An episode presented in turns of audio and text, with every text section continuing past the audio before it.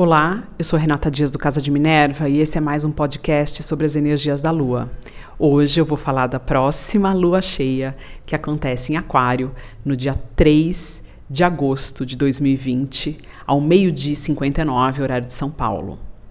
Essa lua cheia, a lua quando está cheia, o sol está em oposição à lua. Então, o sol em Leão, que é o, o signo que ele rege, então toda a luminosidade, alegria e potência do Sol, e em contraponto a necessidade de incluir o coletivo, de ver questões relacionadas ao todo, àquilo que atinge os grupos que vivemos, que é a energia de Aquário. O ponto onde está essa lua será atingido ano que vem por Júpiter, depois por Saturno, logo no começo do ano. Então, janeiro, fevereiro e março, nós vamos ter uma retomada, uma, um, uma retomada, na verdade, desses temas que estão acontecendo agora, que são temas relacionados ao coletivo e ao mesmo tempo à nossa vida pessoal. O regente dessa lua cheia é Urano. E Urano forma com o Sol e com essa lua uh, aspectos desafiantes. Uh, são quadraturas e eles formam entre si um T-square. É como se fosse um, um triângulo Uh, apontando ali, tendo Urano uh, em uma das posições. É como se a energia do inesperado, da disrupção, da liberação, a libertação, até a liberdade, ela vai fazer parte da energia dessa lua cheia. Algumas coisas que a gente pode não ter percebido antes, alguns fatos, uh, situações inesperadas podem surgir tanto no coletivo quanto na vida pessoal. É como se nós estivéssemos passando por um grande processo de criação a nível pessoal e mundial e que vai ser pedido muita retidão, muito controle, muito muito centramento. Muitas coisas podem nos tirar do prumo, podem ser podem acontecer com muita rapidez e muita velocidade. Alguns insights, ideias, um, informações que podem chegar rapidamente, que nos desestabilize de alguma forma, nos estabilizam de alguma forma. Então é importante a gente manter aí um centro nesse período. O mês de agosto, ele começa, ele vai ser um mês ainda desafiante, né? Urano vai começar sua retrogradação no meio de, de agosto e Marte vai uh, fazer ali também um aspecto complexo com Júpiter, que está em, em Capricórnio, então a gente precisa realmente de muita força para superar toda essa tensão. E nessa lua cheia ainda a gente tem o Mercúrio em oposição a Saturno, que está em Capricórnio, Uh, pedindo um pouco de cuidado, de responsabilidade, de certeza e comprometimento com tudo que tem a ver com a energia de Mercúrio, trocas, vendas, comunicação, deslocamentos, enfim.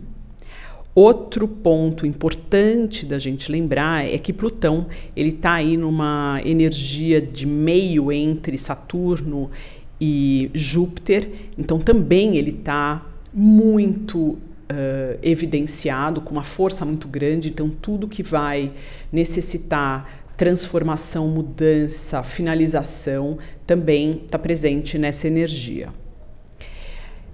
Acontece também agora o segundo sextil de Júpiter com Netuno, que injeta aí muito de força espiritual, de filosofia, de busca, de necessidade de olhar para além do material, além do que existe, né?